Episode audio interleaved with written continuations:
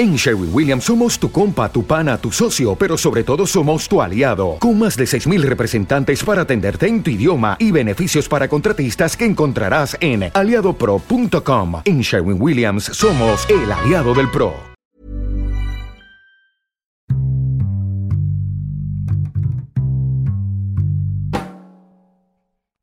Bienvenidos a Cine Aparte y gracias por darle play a esta nueva entrega. Como muchos de ustedes saben, el australiano James Wan es uno de los directores contemporáneos de cine de horror más reconocibles, más reconocidos y más exitosos. Aunque él comenzó su carrera en el subgénero conocido como pornografía de tortura, su debut fue nada menos que la primera entrega de la saga Saw, de la franquicia Saw. Eh, Wan dejó muy pronto esa beta y gravitó hacia el cine de horror y creo que muchos estaríamos de acuerdo con que el cine de este director, tal y como lo conocemos hoy, comenzó con la película Insidious del año 2010. Varias veces aquí he dicho que Insidious es una de mis películas de horror favoritas de este milenio y posiblemente sea la que sigo prefiriendo de la filmografía de James Wan, con todo y las limitaciones de, de su bajo presupuesto. James Wan no ha aportado nada radicalmente nuevo al género de horror, pero no lo digo como una crítica.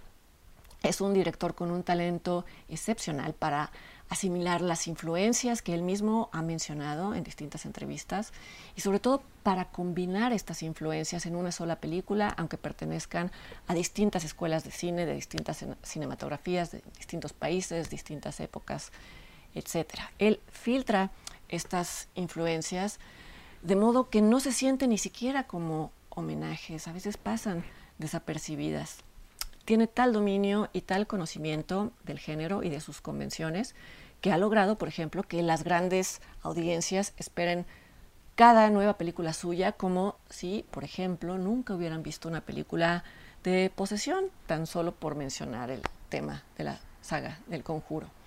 Y creo que tener en cuenta este aspecto del cine de James Wan es lo que hace disfrutable o más disfrutable su película más reciente titulada Malignant o Maligno, que llegó a salas del país hace unas semanas. Muchos la han calificado de absurda o han afirmado que está por debajo del nivel de las películas previas de este director. A mí me parece que la única diferencia entre Malignant y las sagas del Conjuro o de Insidious es que en Malignant James Wan hace evidente su intención de divertirse con el género de horror, mientras que las otras películas contienen una cierta dosis de, de solemnidad. Malignan es deliberadamente desparpajada, su premisa es deliberadamente inverosímil y no pretende ser una metáfora muy elaborada sobre algo más y eso está bien. Quien siga cine aparte sabrá que en los últimos meses he comentado películas de horror que reflexionan sobre episodios históricos o sobre fenómenos sociales contemporáneos. Por ejemplo, la película La Llorona de Jairo Bustamante o la película His House de Remy Wickes a diferencia de este tipo de películas, Malignant dialoga propiamente con el cine de, horror, con otras películas de horror, las cuales, por paradójico que suenen, eh, pueden llegar a ser muy divertidas, puede ser un género que proporciona diversión. Malignant es casi una película de serie B, pero hecha con los estándares de producción que ya también son característicos del cine de, de James Wan. La primera clave de que Malignant es una película más cercana al cine B y que apela más a las emociones inmediatas que a un discurso elevado o elaborado son sus primeras secuencias, las cuales funcionan como el prólogo a la secuencia inicial de créditos, incluso al título de la película. Estas primeras secuencias se sitúan en 1993, eh, tienen lugar en un hospital psiquiátrico o en un centro de investigación psiquiátrico. En ellas aparece una psiquiatra que mira a la cámara porque está grabando un video, un video en el que habla de una criatura llamada Gabriel de naturaleza desconocida que está alojada en ese centro de investigación. En lo poco que esta doctora alcanza a decir, afirma que Gabriel es cada vez más fuerte, cada vez más agresivo y cada vez más malvado. Está a punto de decirnos por qué, a pesar de todo esto, ella y sus colegas lo han mantenido en observación, cuando irrumpe un enfermero alarmado para avisarle que una vez más Gabriel se ha escapado.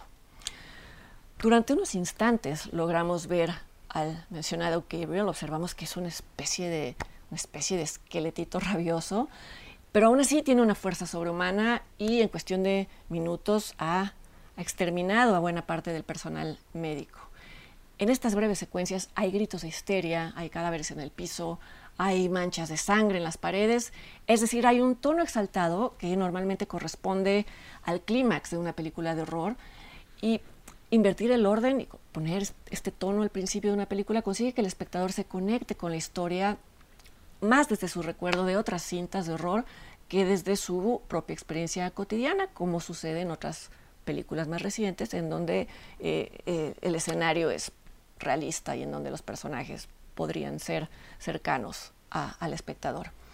Este prólogo, este prólogo exaltado, es la invitación que extiende James Wan a entrar a un juego, un juego cuyas reglas la mayoría ya, ya conocemos. Pasado este prólogo y pasada la secuencia de créditos, eh, una secuencia en la que se muestran grabados, ilustraciones de anomalías médicas, comienza otra historia, una historia ubicada en el presente, en la ciudad de Seattle. Esta segunda historia tiene como protagonista una mujer embarazada llamada Madison, interpretada por Annabelle Wallis, que al parecer tiene una relación conflictiva con, con, su pareja, conflictiva por decirlo menos. Después de una discusión muy violenta, este hombre arroja a Madison contra una pared por la espalda y le hace una herida en la cabeza, en la parte posterior, una herida que como se verá es crucial en la historia. Esa misma noche Madison sueña que alguien o algo extraño entra a su casa. Y la mañana siguiente descubre el cadáver de su marido. Está todavía aturdida por el sueño y por el hallazgo del asesinato cuando es agredida por el hombre que posiblemente asesinó a su marido y que posiblemente había permanecido oculto dentro de la casa. A partir de ese día caótico y traumático, Madison comienza a tener visiones muy extrañas que coinciden con una serie de nuevos asesinatos. Las visiones comienzan con el entorno de Madison disolviéndose y transformándose en otro espacio, el cual suele ser la casa de las nuevas víctimas. Perturbada por las coincidencias y con la intención de, ayudar, ella acude a la policía y es entonces como un grupo de personas formado por detectives, por la hermana de Madison y por una hipnotista le hacen ver a la protagonista que su relación con los crímenes cometidos es mucho más cercana de lo que se había imaginado. Y es esta revelación también lo que une la historia de Madison con aquel prólogo hiperviolento en el que aparece ese engendro con, ganas de destruirlo todo.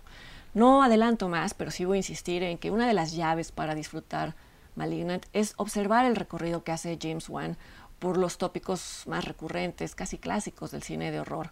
Por ejemplo, el tema de los hospitales psiquiátricos que alojan freaks, freaks entre comillas, para fines de estudio hasta que algo sale mal. Está el tema de los gemelos malignos, el tema de las maternidades malditas, en donde una mujer tiene la mala fortuna de engendrar al demonio.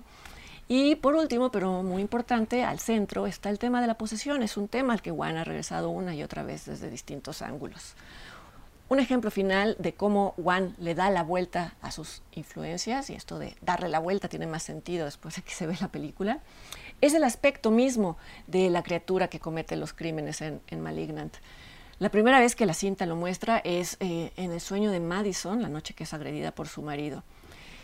Es casi imposible a estas alturas ver la imagen de una criatura con cabellera larga que prácticamente le cubre la cara y con movimientos que desafían la anatomía humana, sin pensar de inmediato en el cine de horror asiático, el cual James Wan ha mencionado entre sus influencias. Esa primera aparición de la criatura parecería solo un guiño a esa cinematografía, pero cuando en algún momento se revela la identidad del asesino y su muy peculiar origen, se comprende que este aspecto, su cabellera y su forma extraña de moverse se desprenden 100% de la lógica del relato. Y es así como Wan incorpora una influencia estética, pero en vez de solo mostrarla, prácticamente construye toda una historia que justifica, en este caso, la cabellera larga y los movimientos contra natura. Reinventar es el talento de James Wan y en Malignant lo despliega con libertad absoluta y con un espíritu de diversión que eh, me parece que contagia al que se deje llevar por él. Malignant eh, puede verse en varias salas del país y yo los invito para que me acompañen la semana siguiente a otra entrega de cine aparte. Hasta entonces.